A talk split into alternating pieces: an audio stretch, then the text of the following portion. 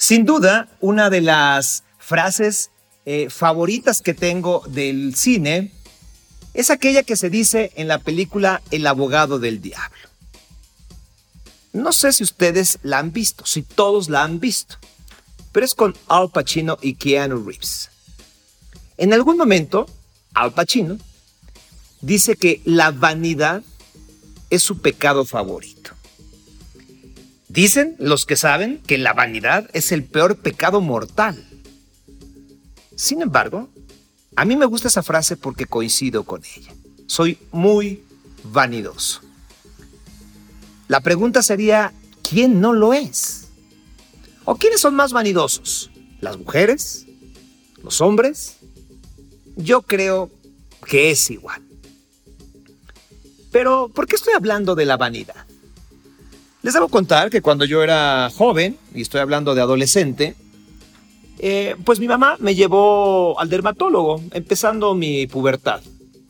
Mi madre tuvo eh, cierto problema de acné, importante para ella sobre todo, que le hacía eh, pues de pronto ocultar su rostro o maquillarlo.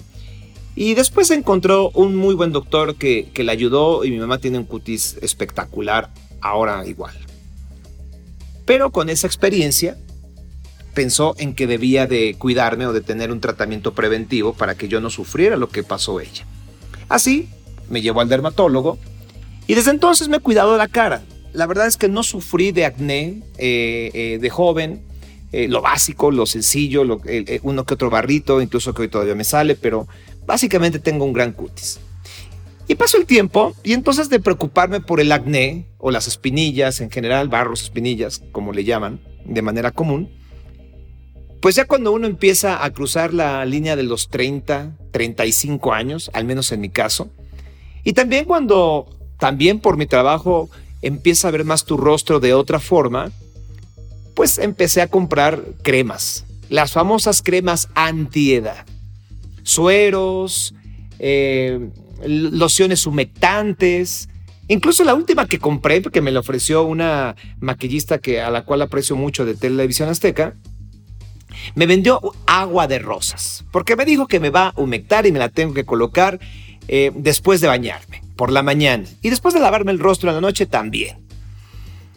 En algún tiempo eh, tuve la oportunidad de trabajar, de colaborar con una agencia de relaciones públicas que llevaba una marca que a lo mejor ustedes se acordarán, eh, de nombre Imedin, que era básicamente unas cápsulas, unas pastillas, eh, cuyos compuestos o cuyo compuesto principal era a base de algas.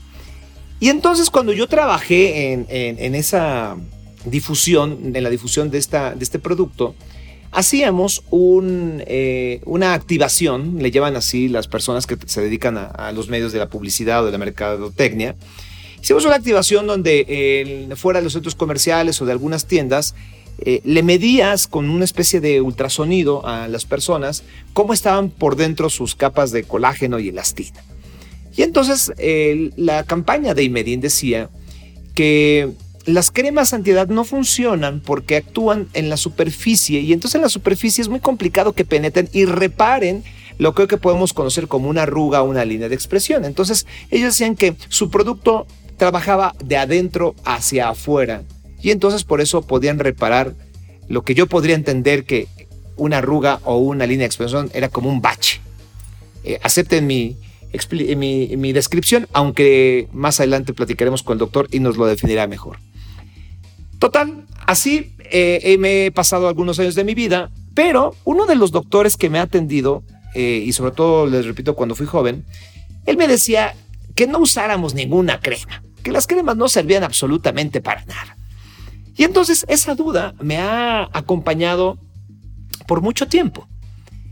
¿Qué hago? La verdad me sigo poniendo mis cremas. La verdad, o sea, soy honesto. ¿Sirven o no sirven? Pues la verdad no estoy tan seguro. No lo sé, mejor dicho. Creo que ustedes que me conocen podrían opinar. Pero bueno, para salir de esa zona de las opiniones, mejor preguntémosle a un doctor, a un especialista, a un gran amigo mío, un dermatólogo de los mejores que tenemos en nuestro país. Y él es Rodrigo Gutiérrez. Rodrigo, ¿cómo estás? No, pues muy contento de estar contigo aquí en este podcast, Sergio. Muchas gracias por la invitación y muy intrigado por todo el preámbulo que estoy escuchando. Algún tiempo tuve la fortuna de que Rodrigo me revisara la piel. Eh, en general tengo buena piel. Me revisó por, eh, eh, específicamente por un, por un lunar. Pero bueno, pues ahora vámonos a esta parte más de la vanidad, querido Rodrigo, más de, de la apariencia. antes que cualquier otra cosa, ¿cómo definimos una arruga o cómo definimos una línea de expresión? Bueno, mira, las líneas de expresión pueden ser, eh, generalmente son dinámicas, o sea, las líneas de expresión es como cuando haces los gestos prácticamente. Las que más eh, tenemos en la mente son las patas de gallo y las líneas que hacemos como que, ahora que el cuaderno de rayas que se nos hace en la frente, esas líneas de expresión eh, no es otra cosa más que el doblez eh, que, va teniendo la piel todos los días, eh, por muchas ocasiones, que las fibras de colágeno y elastina se van elongando o se van perdiendo y entonces ya empiezan a dejar una línea que no es de que, que, ya se conoce como, ya se ve sin que hagas la, expresión. Y eso lo podemos notar después de los 28, 30 años, o si nos asoleamos muchos. Porque los niños pues, hacen los gestos, pero se les quitan esas líneas. Eh, pero bueno, esa es una línea de expresión cuando ya se va perdiendo eh, esa fortaleza de la colágena y la elastina. Yo te pediría que hicieras como un, un ejercicio. Si tú a tu mano le das un pellizco y lo sueltas, e, esa piel regresa prácticamente inmediato en los niños. Ya cuando estamos en los 40, pues ya se tarda como que algunas eh, fracciones de segundo. Y si se lo haces a, a un adulto mayor, pues sí te puede dejar ahí unos 30 segundos en lo que se recupera. O sea, ahí es ahí la pérdida y el envejecimiento que tiene la piel de esas fibras y entonces nos dan esos pliegues que, conocemos como líneas de expresión. Ahora, esas fibras, ¿qué pasa, Rodrigo? ¿Se rompen, se vuelven aguaditas, desaparecen? ¿Qué, qué sucede? Se dejan de producir de manera constante y de manera efectiva. O sea, ya eh, nosotros pues envejecemos en, en, todos los sentidos, ¿no? Envejece nuestro hígado, envejece nuestra lengua y la manera de envejecer de nuestra piel es que ya no produce la misma cantidad ni la misma calidad de grasa, eh, de sudor, ni la misma calidad, los fibroblastos no producen la misma calidad de fibras de colágeno, elastina, etc. Entonces se va perdiendo esa capacidad de mantener la piel en su posición y es lo que llamamos como flacidez, cuando empezamos a ver pliegues que no teníamos cuando éramos jóvenes. ¿Hay alguna parte del cuerpo que no sufra de eso? O sea, me refiero de la piel. ¿Hay alguna parte de la piel que no sufra y que nunca se eh, envejezca en apariencia? No, realmente no. No, todas, hasta las uñas, el pelo, que son anexos de la piel, van a sufrir envejecimiento. Mira, eso es, buen dato. O sea, las uñas y el cabello son anexos de la piel. Exacto. Nosotros como dermatólogos vemos la piel y sus anexos. Entonces, cuando tengan un problema, quienes nos están escuchando, que tengan un problema de uñas, el especialista es el dermatólogo. Y si es de pelo, también es el dermatólogo. Muy bien.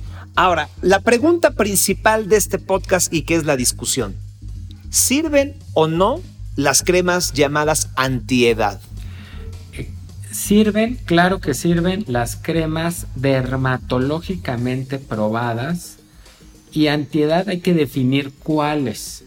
Te voy a explicar por qué, Sergio. Tenemos en una rutina básica de cuidado de la piel cinco productos mínimo. Quien diga, ay, me cuido la piel y se aplica tres cremas, le, falta, le faltan dos. Nada más para ver lo básico. Tenemos como número uno el protector solar, que sí se debe de considerar como una crema antiedad, porque el principal factor que nos envejece es el sol. Número dos son los antioxidantes, que nosotros recomendamos principalmente vitamina C, vitamina E, eh, floretin y se recomiendan de manera combinada, o sea, ya los antioxidantes vienen en cócteles. Esa es la mejor opción y tiene que ser mínimo un factor 15, de 15% de vitamina C para que realmente tengas una efectividad real. Número dos es el dermoli... Bueno, y está considerado como una crema antiedad o suero antiedad, dependiendo de cómo lo uses.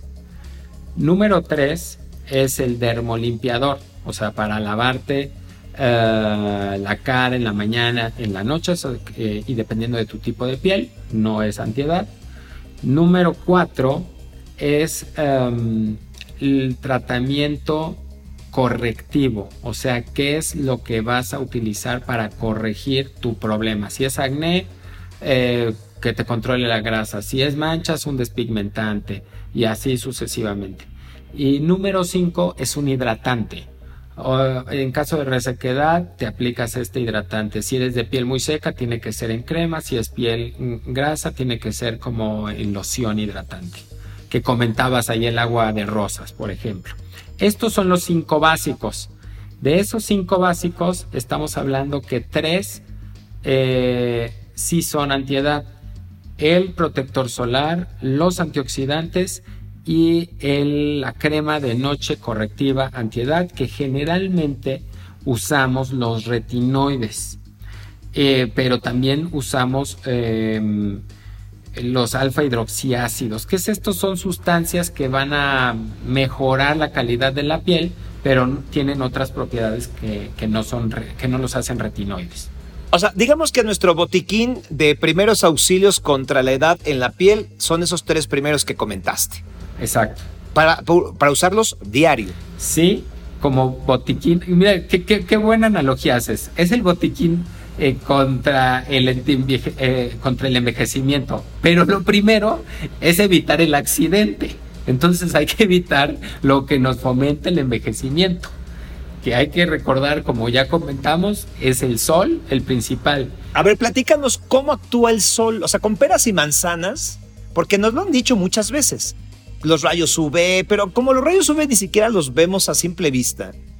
¿Cómo, ¿Cómo podrías ejemplificar lo que hace el, sol a nuestra piel? Tú imagínate que el DNA, el DNA entendamos como los genes, eh, esa cadena que nos, El DNA como si fuera un rompecabezas.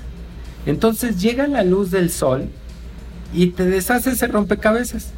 Pero tu mismo organismo tiene la capacidad de volverlo a armar pero llega al siguiente día y te vuelves a solear y rompe, se rompe, eh, ah, eh, deshace, desacomoda el rompecabezas. Y así todos los días, hasta que llega un momento en que ese DNA ya no se puede recuperar igual. Entonces nos puede generar mala producción de fibras de colágena, de elastina, elongación de estas fibras, adelgazamiento de la dermis, pero engrosamiento de la epidermis, o sea, eh, la, parte eh, que tocamos es la epidermis, es la capa córnea, se puede hasta eh, engrosar en un principio, pero al final del día con el sol se produce adelgazamiento, que lo conocemos como atrofia. Y de ahí le sumas manchas, tanto rojas como oscuras, porque el sol lastima también otras células que tenemos que se llaman melanocitos, entonces generan ah, manchas postinflamatorias, pero si esta exposición se sigue presentando, ese rompecabezas llega a un momento en que ya ni se, ni se puede formar adecuadamente y entonces genera células cancerígenas, o sea, células que ya están con una, em, digamos, con una información eh, anormal que se empiezan a desarrollar de manera indiscriminada formando carcinoma vasocelular, que es el más frecuente. Oye, Rodrigo, dicen por ahí de estos dichos comunes que la edad se nota en las manos y en el cuello. ¿Eso es verdad a nivel de esto que estamos platicando, eh, arrugas o líneas de expresión? Sí, en los pacientes que se cuidan a medias. En los pacientes que no se cuidan, lo primero que se nota es en la cara. Los pacientes que se cuidan muy bien, se cuidan la cara, se cuidan el cuello y también las manos. Y pocos son, que son los dermatólogos, porque los demás, los demás es poco probable.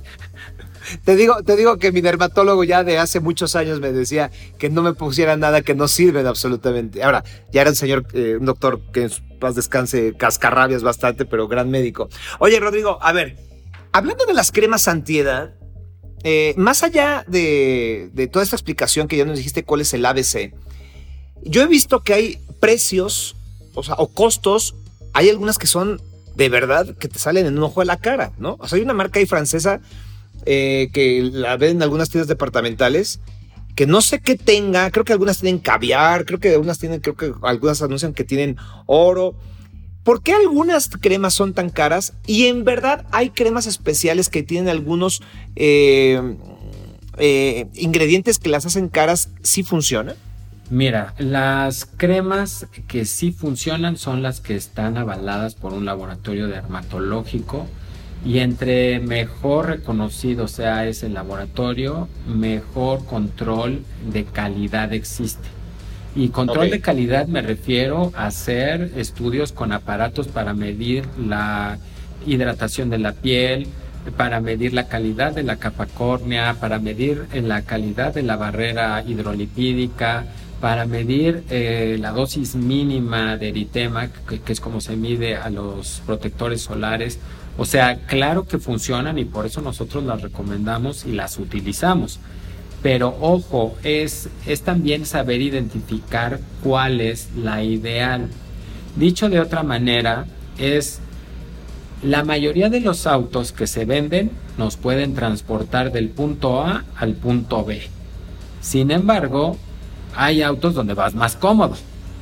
Hay autos donde vas hasta con aire acondicionado, con tu quemacocos, y, y te vas más cómodo, ¿no? Pero hay autos también muy fancies, que dices, ah, no, pues yo quiero presumir mi auto. Y hay autos que dices, yo lo que quiero es llegar.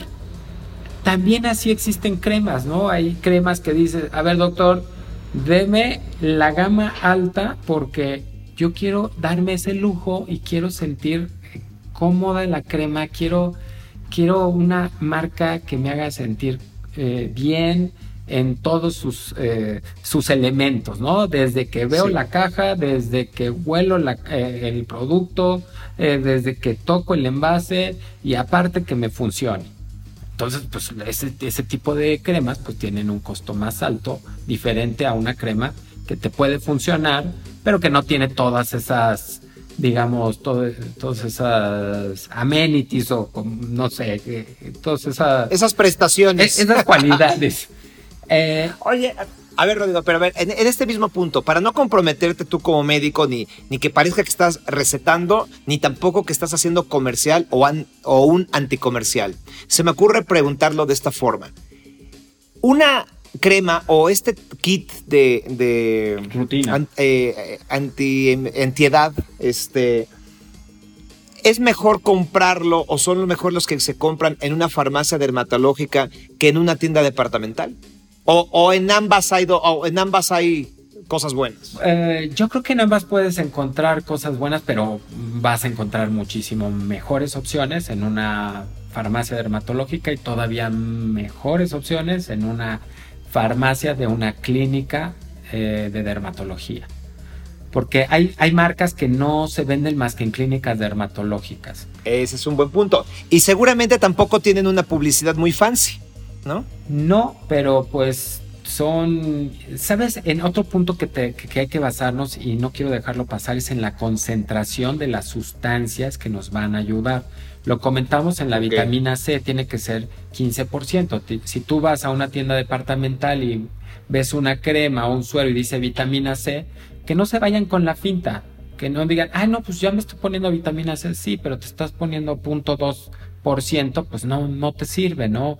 Realmente estás usando la crema para que te hagas un coco wash de que te estás cuidando, pero pues te costó 100 eh, pesos y no te está funcionando, no, está cumpliendo su cometido. Pero digo, es, es cierto que nos tenemos que colocar la forma de tal manera que en lugar de, de, estarla frotando, tratemos de empujar hacia arriba, es decir, hacia de, de abajo de la barbilla hacia la frente. No. O da igual si la crema es buena. Da igual. Ahí sí es apapachoterapia, pero no tiene nada que ver con, con el efecto real que puede tener el producto. Sí puede ser diferente la penetración si utilizamos nanopor, láser thulium, o sea, eh, eh, equipos que hagan microcanales para penetrar sustancias, pero es un tema muy diferente a las cremas que, que quien nos esté escuchando puedan ir y surtirlas. Mira, para darte una idea, L'Oreal es una de las, es la digamos que es la mamá de los pollitos hablando en, en cremas y cuidados de la piel. Y tiene marcas desde CeraVe, que es una marca muy buena y es una versión económica, La Roche, Vichy, Kiehl's, uh, Skin Surgicals, o sea, todas esas pertenecen a la casa de L'Oreal. Pero el grado médico, el que yo te digo, oye, este tiene una super concentración, es Skin Surgicals, o sea, es otro nivel de investigación, de dedicación y obviamente pues es otro precio. Pero es, eh, es también buscar saber qué es lo que quiere el paciente. Porque tú, podrás decir, ay, no, es que las cremas caras son para los ricos. No. Los productos de mejor calidad que son onerosos, o sea, que cuestan, son para las personas que quieren invertir en ellos. O sea, no es el, el que seas rico o pobre, es yo quiero invertir en mi cuidado de para la piel, entonces mi mayor inversión va a ser en esto. Hay gente que le gusta gastar en zapatos. Bueno, la mayoría de, nuestros pacientes les gusta invertir en su piel. Eh, Rodrigo, de pronto este, este, término cremas antiedad o antienvejecimiento, eh, esas frases, cuando tú estás chavo, o sea, hablo de los de adolescentes, luego los jóvenes universitarios, los jóvenes entre los 20 y los 30 años, incluso los que entran a los 30, los que ya están pisando el tercer piso, sí se empiezan a preocupar un poco por la crisis de la edad. Pero yo siento que en lo general, y estoy hablando de manera general, esta parte de la crema antiedad a nivel de publicidad, pues te ataca a cuando ya te ves en el espejo y ya ruqueaste un poco. Lo que quiero decir es, si bien tenemos que cuidarnos del sol y tener nuestras previsiones, alimentarnos bien, eh, estar hidratados, usar nuestras cremas o nuestro cuidado diario de, eh, manera con, disciplina, quiero decir, una crema antiedad le funciona a alguien que nunca se ha cuidado y que a los 40 años dijo, ay, pues ahora sí ya me vi medio cachetadón. Claro, hay que tener en cuenta, Sergio, que son dos objetivos. Uno puede ser usar las cremas para prevenir y otro eh, que es para corregir. O sea, ya para corregir pues, son los que nunca se cuidaron y doctor, miren, ya me veo todo con manchas, ¿qué podemos hacer? Ah, bueno, pues entonces hay que trabajar no nada más con una rutina para cuidado de la piel, sino con aparatología de láser, eh, tratamientos más invasivos, etcétera pero también, eh, como tú bien lo comentabas, desde los 30, desde los 28 hay que estar con ese sistema de prevención. Y hoy en día ya se tienen cremas que se recomiendan desde los 18 años para ir creando ese hábito de hidratación y uso de antioxidantes en unas concentraciones no tan eh, altas, pero que el paciente ya se vaya cuidando. En lugar de ponerse una crema que nada más le hidrate, pues se pone una crema con antioxidantes y entonces pues es un beneficio adicional para su piel. En las instrucciones, digo porque leo también las cajitas, en las instrucciones dice que cuando tú te compras una crema determinada, por ejemplo, antiedad, eh, muchas veces dice no colocarlas en el contorno de los ojos y hay otras cremas que van en el contorno de los ojos. ¿Por qué? ¿Por qué no se puede usar una sola crema para todo el rostro? Mira, la piel más delgada del cuerpo es la de los párpados y como está cerca del ojo, eh, lo sensibilizan, entonces los pacientes pueden andar con lágrimas secundarias a la irritación que les puede producir ciertas sustancias. Entonces eh, deben de tener eh, otras cualidades no irritativas para usarlas cerca de los ojos. Entonces sí, hagan caso de lo que dicen las etiquetas. O sea, ¿tiene que ver más con la sensibilidad del ojo que con la piel? Sí. Ok, ok. Ahora, eh, hablando de esto que yo iniciaba, eh, de, esta parte de la vanidad, y preguntaba yo entre los hombres y las mujeres, eh, ¿quiénes tienen mejor piel? ¿Quién se cuida? Puede ser hombre o mujer. ¿Quién se la cuida? Ahí no juega una parte de, del género, si, si, la piel de los hombres por X de circunstancias o las mujeres por de estas circunstancias, o a lo mejor porque las mujeres eh, tienden a maquillarse y entonces a lo mejor afectan su piel. ¿Hay, ¿Hay algún factor así? No, no, no. Tú lo puedes ver, pero por el tipo de enfermedades. O sea, el acné es más frecuente en hombres. Entonces, pues ves a los hombres con más cicatrices por acné. Pero no es si em, no es tanto por su tipo de piel, porque si llega a tener acné y se lo controla con un tratamiento, pues no va a haber mayor problema. Lo mismo puede suceder con las mujeres. no tuvieron acné, pero tienen quistes en los ovarios y le empieza a salir una dermatitis acneiforme y no se la cuida, entonces le va a dejar cicatrices de acné. Entonces sí hay que, eh, yo creo que ambos géneros tienen la misma oportunidad. Ahí el, hombre tiene más riesgo de cicatrices por acné, pero digamos que las mujeres también en otra etapa lo pueden tener. Y nada más para no confundir, tiene que ver con los ojos, la, lo de alrededor de lo de las cremas, pero también la piel, como es la más delgada, es también más sensible. Entonces por eso no se recomienda en esa zona. Oye, y hablando, por ejemplo, de, tonos, de colores de la piel, eh, evidentemente, pues siempre lo hemos, lo hemos sabido, lo hemos escuchado, que la piel blanca es más sensible, que la piel más oscura. Eh, ¿Cómo afecta a una y otra eh, exactamente el, pues el paso del tiempo? Mira, se me hace muy buena la pregunta. cada tipo de piel, mira, el, color, la pigmentación nos protege del sol. Y al protegernos del sol, eh, como es el factor principal de envejecimiento, se va a arrugar menos la piel entre más oscura la, llegamos a tener. Dicho de otra manera, los que se van a arrugar más son los pacientes de piel blanca, ojos claros, cabello rubio. Eh, entonces ese tienen más eh, facilidad de afectarse, pero también tienen mejor cicatrización. Entonces toleran mejor los tratamientos de rejuvenecimiento. Entonces son pros y contras eh, que hay que ir viendo el balance. Por eso, ¿quién va a tener mejor piel? Quien se la cuide. Quien se la cuide, pero de manera real. Y ojo, eh, no nada más envejecemos por el cuidado de la piel. La piel se puede ver afectada directamente por fumar.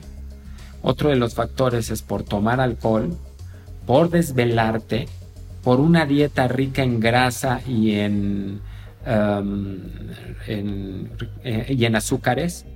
Y el otro factor son las desveladas, o sea, no dormir bien. Y por último, enfermedades asociadas. Entonces, todos estos factores generan envejecimiento. O sea, no hay como el que se le dio diabetes y dicen, ay, ya dio el viejazo. Pues no es de que dé el viejazo, ya le dio la enfermedad, le llegó una enfermedad por no cuidarse y generó envejecimiento del pelo y de la cara eh, de una manera muy abrupta, ¿no? No, Rodrigo, ya me estás diciendo entonces que la piel es muy aburrida, mira. No se echa un tequila, no le gusta desvelarse, no le gusta irse a la playa, no se quiere echar una gordita de chicharrón, pues está muy aburrida nuestra piel, Rodrigo. no, no, para nada. Eso depende de, bueno, pues, pues hay que evaluarlo, ¿no? Hay que ponerlo en balance. Por ejemplo, a mí me, si me vieras a mí en la playa, o sea, no tienes idea de todo lo que uso para que no me dé el sol y todo el mundo me ve y me dice, ¿qué le pasa? ¿Está enfermo o qué? pero yo mm, me, protejo mucho para salir a dar una vuelta en el kayak. Pero pues es un sacrificio que haces, ¿no? Y, y si te quieres ver joven, digo, tú eres una persona deportista, tú te cuidas un buen y no eres aburrido. Pero yo sí le entro al tequilita y a los gorditos de chicharrón. Pero ¿eh? no en exceso. O sea, yo estoy hablando de excesos. claro. Oye, este. En esta parte del envejecimiento, eh, estamos hablando de las cremas antiedad en general, ¿no? Eh, pero más de las cremas, pues el, el concepto de cuando envejece nuestra piel. Las manchas entiendo como tú lo has explicado que tienen que ver también con el sol, pero las manchas en la piel que de pronto nos aparecen en el rostro, en las manos también llegan a suceder, también son signos de la edad y si es así, ¿por qué? Son signos de exposición crónica al sol, crónica o intensa al sol. ¿Qué quiero decir con esto? Que te pueden salir a los 35 años o te pueden llegar a salir hasta los 70 años o no te salen porque te protegiste muy bien las manos. Se llaman léntigos actínicos y es un exceso de sol en la piel. Eh, y va a depender mucho de tus actividades. ¿En quiénes le salen más? En futbolistas, jugadores de golf, en arquitectos, en vendedores al aire libre. Y en quienes menos, pues en, en las que trabajan de noche. Tuve una enfermera que trabajaba de noche y bueno, yo le dije, ¿se cuida usted un chorro de la, de la piel? No, doctor, yo no uso nada. No uso nada. Yo sí. No, salgo. ¿Cómo, ¿Cómo? A ver, ¿qué se dedica? No, es que yo soy enfermera, pero de turno nocturno. Y bueno, pues ahí se corrobora cómo el sol puede influir de manera directa en el envejecimiento. Oye, me quedé pensando en las previsiones que tenemos cuando salimos al sol, ¿no? A la playa, estamos ahí de vacaciones. Eh, factor importante, las gafas, ¿no? Eh, hemos escuchado también de muchos comerciales donde de pronto algunos, algunas gafas, eh, algunos lentes oscuros te, te cubren o no. Pero la verdad es que también compramos muchas veces el modelo que nos gusta y no nos enteramos cómo está tratada la lente o la, o la mica. ¿Cómo tendríamos que elegir o cómo tendríamos que cuidarnos si nos vamos a poner unas gafas oscuras, Rodrigo? Eh, mira, hoy en día es muy fácil. Con, que compres uno de una marca eh, premium, tienen eh, ese factor de protección solar UVB y UVA. O sea, nos protegen los ojos porque los ojos también se envejecen y, y se lastiman mucho por el sol y lo puedes ver en los pescadores el globo ocular, hablando del globo ocular. Hablando del globo ocular. Y, bueno, pues también el, en este caso el párpado, que es la tercera em, localización del carcinoma vasocelular. Primero es la nariz, luego las mejillas y tercer lugar el párpado. Entonces los, los lentes sí deben de tener, así tal cual lo pides que, que tenga la protección UVB. Y, ya con esos, no se vale comprarlos del metro porque esos te sale contraproducente. El ojo detecta como si ya le quitaste el sol y abre más, eh, digamos que se abre el diafragma y entonces entra luz y lastima más al sol, que le estima más al ojo que lo protege. Me quedé pensando en esta parte de, la incidencia de, de, cáncer de piel. Dices que el número uno es la nariz. Sí. ¿Por qué será? Porque está más adelante que todo lo demás, así, por su forma o, cómo? Sí, pues las salientes son las más afectadas, le da más tiempo eh, el sol. O sea, si tú te pones una lámpara al, justo arriba de tu cabeza, te vas a, vas a notar que hay áreas que se exponen más, que son a veces los pómulos, eh, dependiendo del tipo de facciones de la paciente. A veces el párpado, pero en la mayoría es la nariz porque es la que sale más. y si estás más narizón, pues ahí tienes mayor riesgo. Pues sí, hay más riesgo. Oye, estamos hablando nada más de la cara y, de pronto del cuello y las manos. Pero a final de cuentas, pues esto sucede en todo el cuerpo. Eh, yo creo que una parte que, que cuidamos menos, y yo creo que sobre todo los hombres, son las piernas y más allá los pies. ¿Cómo podemos cuidarnos? ¿Es el mismo cuidado que el rostro o, lleva otro tratamiento? Ah, sí, siempre el protector solar, aunque hay que recordar que la mejor protección es la física. Entonces, mm, para que te des una idea y me van a, a, tomar como loco, yo me pongo un pants encima de mi traje de baño para salir al kayak y salgo con zapatos para agua. Entonces prácticamente te proteges, ni, me pongo protector, en eh, protector solar del, químico, me pongo la protección física que te va a proteger más. Eh, ¿Por qué?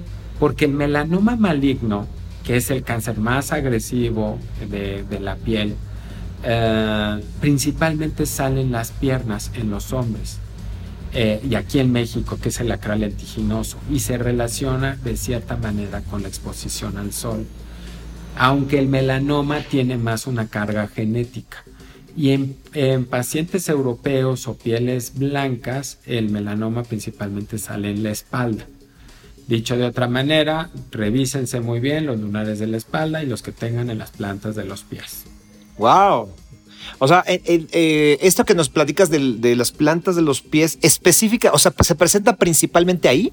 El melanoma maligno es una de las localizaciones principales en México. Es, un, buen dato. ¿eh? Por eso los lunares de las plantas hay que revisarlos por el dermatólogo y en su mayoría los retiramos con cirugía. Muy bien. Y bueno, pues para terminar todo este recorrido, y ya que tú nos indicaste, gracias por la consulta, de que cuando tengamos un problema de las uñas y cuando tengamos un problema también del cabello, pues es el dermatólogo. En este caso, y hablando de la edad o, de, del, del envejecimiento, ¿Cómo protegemos también nuestro cuero cabelludo? usando gorra, sombrero cuando vayamos al sol, hidratándolo. Podemos utilizar aceite de argán con vitamina E de medios a puntas después del baño. Em, obviamente atendiendo enfermedades, la más frecuente es la caspa, utilizando eh, ácido salicílico o eh, ketoconazol en shampoo, dependiendo de la patología. O sea, atendiéndole la enfermedad, pero sí hidratándolo. ¿Cómo? Si sentimos que nuestro eh, cuero cabelludo está seco, utilizar una mascarilla capilar agregada. También podemos utilizar suplementos alimenticios que tengan biotina, calcio, eh, que tengan sustancias que mejoren la matriz folicular. Eh, obviamente, súmale la dieta, pero también evitar los factores que lo lastimen. ¿Cuáles son? los excesos en químicos, o sea, peinados muy sofisticados, mucho gel, mousse, spray. Y la otra, excesos físicos, que es la quemarlo con la pistola de secado o lo que se utiliza también de secado en, en las estéticas, porque si no, pues se va dañando, se va deshidratando, se va fisurando y entonces pues se ve mal nuestro cabello. Sin duda, después de escuchar toda esta plática con Rodrigo, me queda un pensamiento muy importante y que se los quiero compartir. Creo que los dermatólogos los hemos dejado muchas veces en un segundo o tercer plano. Y solamente así cuando nos dicen, no te autorrecetes, creo que también no deberíamos, o mejor dicho, tampoco deberíamos autorrecetarnos en esta situación del cuidado de la piel y si lo llevamos solamente a la vanidad, de la estrategia antiedad o al envejecimiento creo que sí hay que ir con el dermatólogo mucho más veces de las que nosotros lo hemos visitado en nuestra vida. ¿O tú qué opinas, Rodrigo? Sí, claro, es que nosotros nos volvemos como el dentista, de que, oye, tienes que ir una vez al año o cada seis meses irte a hacer una limpieza. Nuestra piel es dinámica, cada 21 o 28 días cambia las células. Entonces, si tú quieres verte bien, sentirte bien con lo que ves en el espejo, tienes que invertirle tiempo, tienes que invertirle eh, dinero, tienes que buscar las mejores opciones, tanto como de tratamientos como de especialistas, para que tengas un resultado real. Claro que las, digo, concluyendo de que las cremas funcionan o no, sí, sí funcionan y funcionan más las que te recomienda el especialista, las que ya están probadas, las que están certificadas, las que están evaluadas con lupa y autorizadas por la Secretaría de Salud pero depende también de los cuidados y esos cuidados, esa rutina eh, general de tu vida, de tu día a día, te la va a dar el, dermatólogo. Y la rutina de cuidados eh, químicos, o sea, sustancias que vas a utilizar, también te la va a dar el especialista. No, hoy en día hay una otra versión de médicos que es medicina estética. No son dermatólogos, entonces sí para este tipo de rutinas es mejor ir con el dermatólogo. Eh, porque los médicos estéticos ven otras áreas. Eh, tú ubicas la piel eh, como tal, vamos a mejorar la textura, pero también hay otras sustancias que se utilizan para mejorar la simetría y los volúmenes del rostro. Entonces es cuando inyectamos ácido hialurónico, cuando utilizamos toxina botulínica, cuando utilizamos láseres y entonces mejoramos otros aspectos que tienen que ver con nuestro rostro, pero no propiamente o no nada más la piel, sino las estructuras internas que le dan soporte a nuestra piel. Pues muchas gracias Rodrigo y me gustaría que dieras tu, eh, pues tus redes sociales, tu correo electrónico, tu página de internet, ¿cómo, cómo te podemos contactar? Mira, nosotros estamos en Piel Clinic en todas las redes como eh, Twitter, eh, Instagram, TikTok, eh, y, nuestra página es pielclinic.com. Eh, y de manera personal soy Rodrigo Derma, también en todas las redes estoy como tal Rodrigo Derma.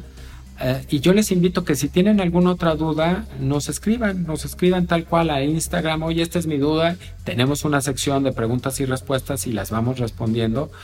si quieren mandarnos fotos y tener ah, alguna orientación, o mejor aún, Sergio, si alguno de tus eh, seguidores que nos esté escuchando y quiera una valoración, le podemos dar una valoración sin ningún costo que nos mencione tu podcast, tu podcast y le hacemos una valoración de la piel, del pelo y del cuerpo. Son estudios digitales donde te pueden decir tu, eh, tu edad eh, digital, digamos, tu edad real, eh, evaluando poros, evaluando textura, evaluando porfirinas, manchas, arrugas, y ahí sí ya te dan una, un certificado de, a ver, parece que tienes 40, pero la realidad es que son 50 años.